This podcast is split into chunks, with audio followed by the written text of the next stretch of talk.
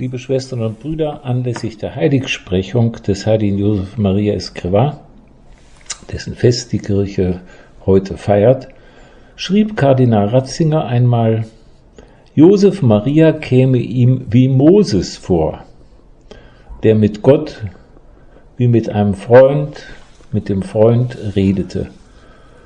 Und so habe er die Türen der Welt geöffnet, damit Gott darin gegenwärtig und tätig sein und sie verwandeln könne. Moses, liebe Schwestern und Brüder, war nicht gerade eine liebliche Gestalt, sondern eher ein kerniger, treuer Mensch mit enormer Zuversicht. Obgleich Moses in der Bibel als vir mitissimus, als äußerst bescheidener Mann bezeichnet wird, wusste er sich zugleich als Instrument für einen bedeutenden Gottesauftrag. Als ich im heiligen Lexikon nach ihm suchte, fand ich ihn nicht. Wohl aber in der Bibel, wo er bei der Verklärung zusammen mit Elias persönlich mit Jesus sprach. Bei den Heiligen fragen wir, und ich denke, das ist ganz natürlich, wofür ist der denn der Patron? In welchen Dingen kann er mir helfen? So wie Antonius mir helfen kann, Verlorenes wiederzufinden, oder die heilige Lucia bei Augenkrankheiten, oder der selige Nikolaus Groß bei der Arbeit des Journalisten und so weiter. Ich würde Ihnen sagen, wieso ich ihn verehre. Ich halte Josef Maria für den Heiligen der inneren Freiheit und gesunden Selbstwertgefühles. Sicherlich half er und hilft er immer wieder bei vielen verschiedenen praktischen Bedürfnissen. Es gibt mittlerweile zigtausend beeindruckende Zeugnisse von Menschen, denen er half, einen Arbeitsplatz zu finden, die Ehe neu zu beleben, von einer Krankheit wieder hochzukommen und so weiter. Was mir aber persönlich bei allen Menschen aufgefallen ist, die sich mit ihm und seiner Botschaft beschäftigten, Sie wurden anders, sie wurden innerlich freier und gewannen, gewannen ein gesundes Selbstwertgefühl zurück, von innen raus. Sie wirkten wieder sicherer, echter, zuversichtlicher auf mich.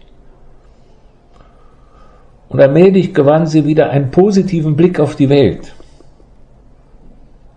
Ich denke, das war sozusagen das neue Land, in das Mose das Volk Israel hineinführte.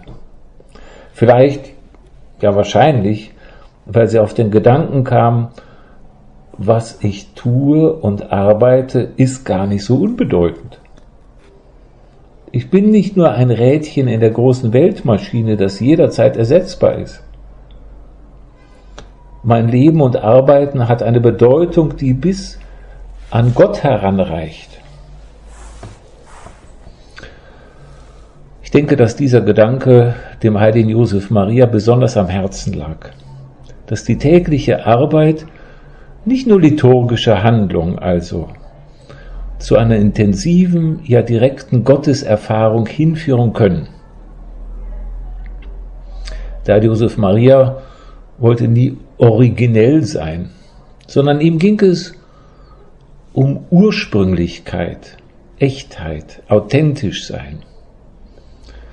Weder linkes noch rechtes, sondern echtes Christentum. Das hat ihm übrigens auch Gegner eingebracht von links, aber viel mehr noch von rechts. Er hat allen Christen mit seiner Botschaft, die er von Gott empfing, einen Weg zu einem authentischen Christentum zeigen wollen. Authentisches Christentum heute. Wie?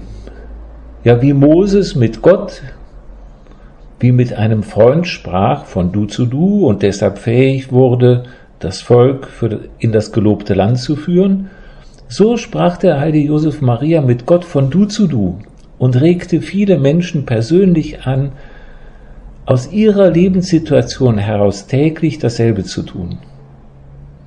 Das, so betont er eindringlich, das kann man nur aus eigenem Antrieb, aus Freiheit tun. Und zugleich stärkt das gerade enorm die innere Freiheit. wenn wir ihm ein Patronat zuschreiben möchten, dann schien es mir passend, ihn Patron für innere Freiheit und gutes christliches Selbstwertgefühl zu nennen. Ist solch innere Freiheit nicht ein ganz wichtiges Anliegen von allen Christen und ich würde sagen sogar von allen Menschen? Wer würde nicht unter Druck und Stress leiden, im Bemühen um den Lebensunterhalt für die Familie, in der beruflichen Arbeit, überhaupt in Familienbeziehungen, Verwandtschaftsbeziehungen, in Krankheiten und Unglückssituationen und so weiter. Die innere Freiheit ist in Gefahr, wenn man lebt, als ob es Gott nicht gäbe. Wenn man den Dialog mit ihm im Hintergrund lässt oder als nicht systemrelevant ansieht. Denn dann wird die Welt sozusagen zu groß für den Menschen. Und umgekehrt, der heilige, Josef, äh, der heilige Johannes Paul II. führte das einmal so aus. Hier stehen wir im wahren Zentrum der Evangelisierung, das bedeutet, den inneren Menschen stärken durch den Glauben und durch die Liebe Christi. Diese Stärkung des inneren Menschen brauchen zweifellos die Menschen. Die Christen der verschiedensten Richtungen und Einstellungen haben Verlangen nach ihr, gerade weil sie unter den Bedingungen der Konsumzivilisation und der permissiven Gesellschaft gezwungen sind, den Druck zu überwinden, der hier zugunsten des fleischlichen Menschen mächtig ist. Dieser Druck nach unten hält zwar Äuß den äußeren Anschein einer vollkommenen Freiheit aufrecht, in Wahrheit aber missbraucht er sie indem er in sich selbst die wahre Gestalt des geistigen Menschen zerstört, an den der Verfasser des Korintherbriefes denkt.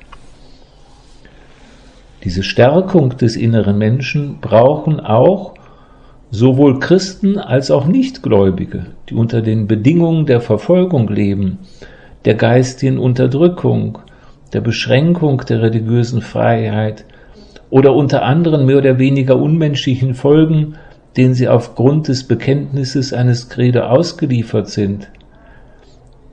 All diese Formen unmenschlicher Gewalt behaupten sie auch unter dem Anschein der Befreiung des Menschen, seines Fortschrittes und der sozialen Gerechtigkeit. In unserer Epoche und angesichts des dritten Akzeleration des Fortschritts, vor allem hinsichtlich der technischen Mittel und Organisationsstrukturen, müssen wir uns in Bezug auf die Zukunft unserer Zivilisation sehr eindringlich die Frage stellen, wird die Entwicklung des Menschen, das heißt sein persönlicher Fortschritt, seine geistig-geistliche Reife, seine moralische Persönlichkeitsentfaltung Schritt halten mit dem Fortschritt der technischen Medien, die zur Verfügung stehen werden. Kurz und gut, wie wird der Mensch, der das Angesicht der Erde gestaltet, dabei sein eigenes geistiges Antlitz prägen? Auf diese Frage könnten wir die so glücklich formulierte und vielen Menschen überall auf der Welt so vertraute Antwort geben, die Monsignore José María Escrivá de Balaguer, der Gründer des Opus Dei, seit vielen Jahren schon immer wiederholt. Jeder soll seine eigene Arbeit heiligen. Er soll sich selbst in seiner Arbeit heiligen und er soll die anderen mit seiner Arbeit heiligen. Diese Kraft, den inneren Menschen zu stärken unter allen Gegebenheiten des heutigen sozialen Lebens, ist genauso wie zur Zeit des heiligen Apostels Paulus der Kern der Evangelisierung. Sie ist auch die unverzichtbare Grundlage, die unsere Zivilisation eine wahrhaft menschenwürdige Zukunft gewährleistet.